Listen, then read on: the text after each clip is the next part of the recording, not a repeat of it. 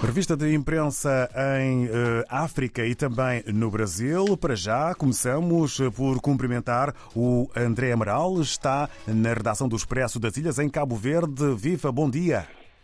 Ora, bom dia, David. Então, esta semana o Expresso das Ilhas faz manchete com o regresso da TACV aos voos domésticos aqui em Cabo Verde. Eh, depois de sete anos das operações eh, interilhas da TACV terem sido desmanteladas, a companhia aérea regressa agora uh, oficialmente às ligações entre as ilhas. Para já, as ligações são feitas apenas entre as ilhas que têm aeroportos internacionais, ou seja, Santiago, São Vicente, Sal e Boa Vista, eh, mas a companhia já prometeu que em breve irá uh, alargar as operações às restantes ilhas que têm uh, transportes aéreos. Destaque também para a reportagem sobre a situação de saúde mental dos agentes da Polícia Nacional.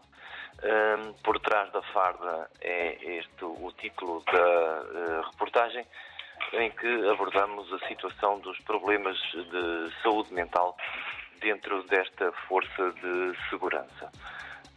Na política, damos destaque ao debate sobre os órgãos externos à Assembleia Nacional, que vai regressar este mês à, à Assembleia, um tema que se vem arrastando ao longo dos últimos meses e que não parece ter uh, fim à vista. Falamos também de tecnologia. Uh, a uh, Tele 24 eh, coloca o serviço eh, de multibanco no telemóvel dos clientes bancários, mas a verdade é que a utilização continua a ser eh, relativamente baixa, segundo os dados que foram disponibilizados.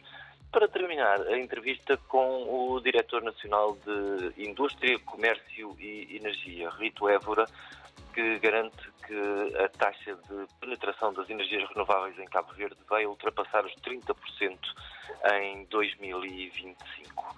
E são estes os títulos da edição desta semana, David. Muito obrigado, André Amaral. Votos para toda a equipa da redação do Expresso das Ilhas para que eh, tenham uma boa jornada. Fica o encontro marcado para a próxima semana. Um abraço. Para a semana. Um abraço, David.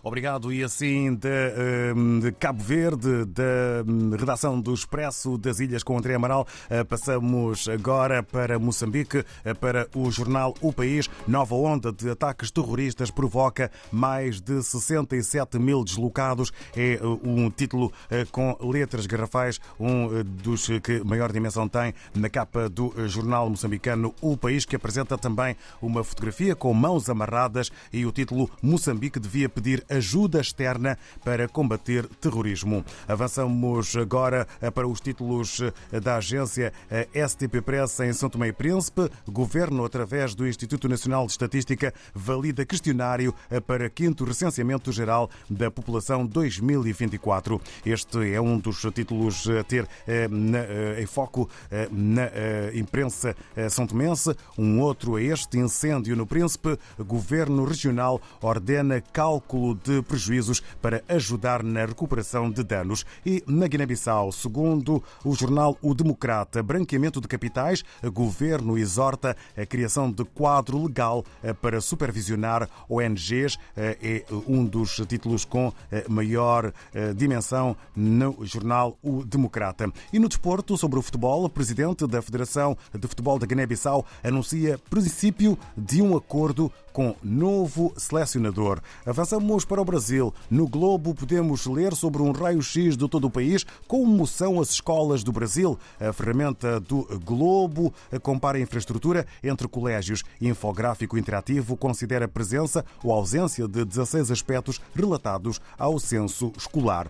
Um outro tema que, no fundo, acaba por ligar Brasil a Portugal e é avançado pelo jornal O Globo: xenofobia, violência e discriminação relembre casos de brasileiros agredidos em Portugal. Número de queixas representa aumento de 833% em relação a 2017, ano em que a comunidade brasileira voltou a crescer no país. É uma hum, chamada de atenção em, em, forma de título eh, que podemos ver na publicação O Globo eh, no Brasil. No regresso à África, estamos em Angola com o jornal O País, mais de 23 mil quadros formados pela ENAP é título com letras garrafais e depois uma jovem, uma jovem menina de costas em Luanda, menina de 15 anos violada por diretor de escola no Zango 3 é também chamada de atenção e título com letras garrafais na capa do jornal O País na sua edição de Angola.